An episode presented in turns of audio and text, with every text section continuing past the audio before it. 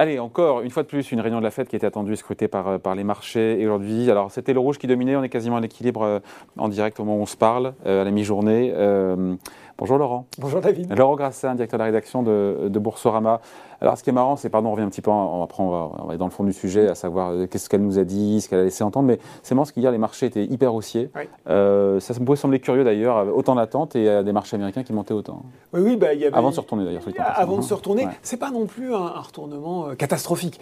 c'est vrai que on a terminé, pour mémoire, de June 0,38, le Nasdaq était à l'équilibre, le CAC 40 avait commencé en baisse ce matin. Effectivement, hier, on était à 2, plus de 2,11%. On avait l'impression que bah, finalement. Aux États-unis.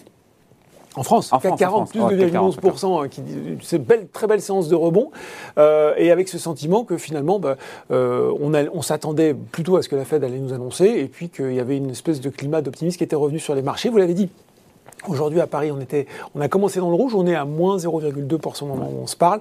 Euh, c'est pas non plus, encore une fois, la, débandade. Bon, dans les faits, personne n'attendait évidemment de hausse de taux. Hein, euh, Alors voilà, c'est-à-dire que le communiqué en lui-même, ou en tout cas la décision sur les taux de la Fed, puisqu'au départ c'est ça, euh, il n'y a pas eu de surprise, c'est-à-dire que la Fed maintient pour le moment ses taux sur cette plage extrêmement accommodante entre 0 et 0,25%.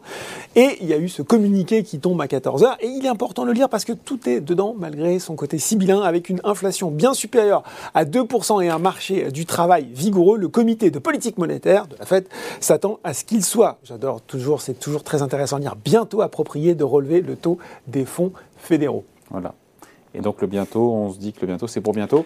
Euh, il y a le communiqué, évidemment. Euh, et puis après, il y a le discours. Et il y a le discours, il y a ce qu'on appelle la conférence de presse. Et là, pour le coup, il a plutôt enfoncé les clous avec un discours plus, plus rigoriste. Oui, c'est peut-être ça qui a je ne vais pas dire qu'il y a surpris, parce qu'il n'y a pas non plus, encore une fois, de, choses complètement bouleversantes. Mais euh, quand Paul parle, souvenez-vous, on était encore dans des scénarios, euh, euh, il n'y a pas si longtemps, on envisageait trois hausses de taux en 2022. Hmm. Avant, c'était même, enfin, avant, c'était même. C'était même une ou deux. Hein. Voilà. On était, on était monté à en 2021, on était à une ou deux hausses de taux pour 2022. Exactement. Hmm. On était monté à trois.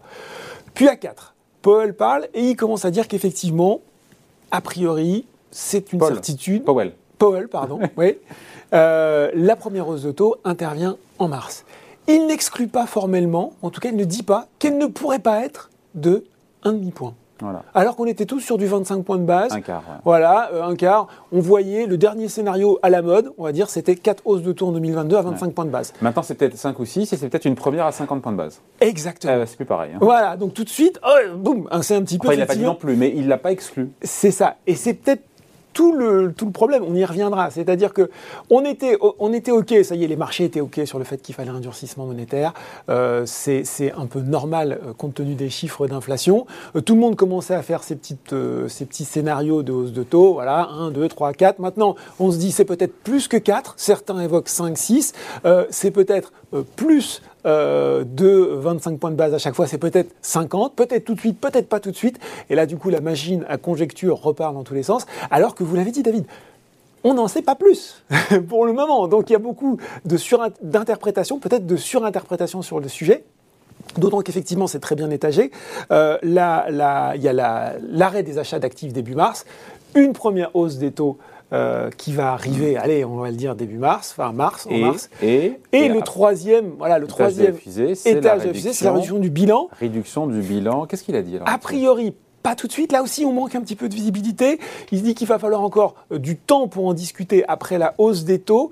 On pourrait se dire que ça arrivera malgré tout, sans doute, euh, au cours du premier semestre, hein, quand même, donc peut-être mai-juin. Il n'a pas le mot significatif en parlant de la. J'ai un trou de mémoire, je ne sais pas si j'ai pas ça. Sur, pardon Sur la baisse du bilan, Alors, c'est ce que j'ai lu aussi. Significatif. Mais reste à voir. Alors, est-ce qu'effectivement, c'est le, le, le, non-rachat des, des, tombées obligataires hein, quand, les, quand les titres arrivent à maturité, la Fed ne les rachète pas. Qu'est-ce qu'est-ce qui vient aussi sur les fameux euh, MBS, les Mortgage Based Security? Euh, Là, ça non plus, on n'en sait pas plus pour le moment. Voilà, des mots, et pas encore beaucoup de certitudes. Voilà. Et puis ce qui est frappant, c'est ce discours qu'il tient aussi Jérôme Powell, Paul Powell sur l'inflation. sur, euh, on s'en souvient, on a largement commenté ici ailleurs, le transitoire euh, qui est devenu durable. Maintenant, il dit carrément qu'il y a un risque d'inflation euh, élevé que pourrait connaître l'Amérique peut-être pendant plus longtemps, en tout cas de manière augmentée. Ah, c'est ça, en fait. C'est-à-dire qu'on est passé de transitoire à, oui, inflation qui dure élevée, et là, peut-être que les signes sont plutôt mauvais et que ça pourrait s'aggraver. Euh, alors là, il y, a une véritable révolution dans le discours de Boyle. Là aussi, c'est intéressant il dit les conditions d'inflation sont devenues légèrement euh, plus mauvaises. Et on revient à ce qu'a dit la Fed finalement. Aujourd'hui, elle estime que il y a deux impératifs, l'inflation, le marché de l'emploi. Mmh. Aujourd'hui, elle estime que le marché de l'emploi est désormais euh, solide. On a un taux Proche du plein emploi, on a 3,9. 3,9%. Hein. Visiblement, il y aurait plus de 10 millions d'offres d'emploi euh, qui, ne sont pas, qui ne sont pas prises hein, sur le marché américain. Et à côté de ça, on a une inflation qui reste élevée. On va avoir en fin de semaine l'indice Core PCE, qui est l'indice de référence euh, de la Fed pour le mois de décembre, pour savoir on n'est pas loin de 5 quand même. Hein. On n'est pas loin de 5. On voit que le Core CPI, alors les, indices Core, en fait, on enlève toutes les données qui sont censées être volatiles, l'alimentation. Euh, sur mm. le CPI, vous avez même les, voitures, euh, les voitures d'occasion, etc. Donc mm. on, essaye vraiment d'avoir une mesure hors volatilité de l'inflation. L'indice Core CPI en décembre, il avait progressé plus qu'attendu. C'est pas impossible qu'il se passe la même chose sur le Core PCE. Donc on voit bien que l'inflation, elle reste, reste très forte. Et à côté de ça, Paul estime que le marché de l'emploi est suffisamment solide pour encaisser finalement une hausse des taux, euh, alors qu'il faut maintenant désormais sauver le soldat, euh, euh, j'ai envie de dire l'homme de la rue américain, qui est en train de se prendre des hausses de prix absolument partout. Hein. Voilà, et donc tout ça mis bout à bout, l'équation pour la Fed, c'est largement, passablement compliqué. Bah, c'est-à-dire qu'on a l'impression finalement, David, pour, pour tirer une conclusion, que Paul paye un peu son entêtement sur l'inflation. C'est-à-dire qu'aujourd'hui, il a l'air un petit peu en retard. Mm. Euh, et donc, il doit en faire trop. Il, bah, risque, d'en faire trop. C'est peut-être le risque. Peut Alors que l'économie américaine risque de ralentir en plus. C'est ça aussi. En 2022. Autre statistique qu'on attend, c'est euh, l'estimation du Q4 de la croissance qui sera bon. Mais on a des prévisions de croissance qui ralentissent euh, aux États-Unis. on a effectivement cette inflation qui reste forte. Il faut maintenant agir. Il aurait sans doute fallu agir un poil plus tôt. Hmm. Le fait de, s'entêter un petit peu sur l'inflation fait qu'aujourd'hui, la Fed est, peut-être un petit peu plus contrainte qu'elle ne l'aurait souhaité.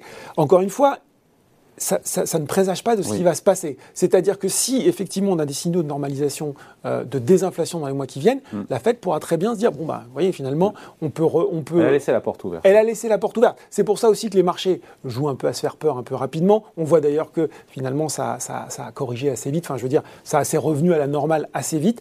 Mais voilà, maintenant, elle va rester. Il faut que maintenant l'inflation retombe pour qu'elle retrouve un petit peu de marge de manœuvre en tout cas. Si l'inflation reste élevée, il va falloir effectivement euh, la juguler sans aller taper dans le potentiel de croissance de l'économie américaine, pardon. Et sans trop taper sur le marché de l'emploi.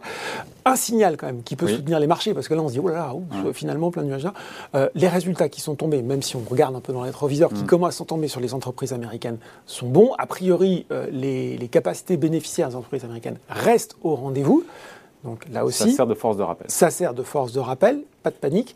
Euh, voilà, il faut surveiller maintenant l'inflation dans les prochains mois, en espérant que ça se passe un peu comme Paul le souhaite, c'est que ça commence à se stabiliser, que les chaînes d'approvisionnement, il l'a dit, hein, retrouvent une certaine euh, forme de, normalité, que la demande finale aussi euh, s'affaiblit un petit peu, et qu'on se retour à la normale permet de revenir à un rythme d'inflation plus soutenable, et donc certes à une hausse des taux. Et plus en ligne avec les. Et plus en, et plus en ligne avec son objectif de 2%, on rappelle, 2%, d'inflation. Et que tout ça se, se, passe en bon ordre pour qu'on puisse remonter les taux, ce qui n'est pas une mauvaise chose, hein, soit dit en passant, qu'on puisse remonter les taux euh, et que ça se passe bien. Voilà, on en reparlera. Ça va nous animer encore pendant toute l'année cette histoire. Le feuilleton Fed. Merci Laurent. Merci David.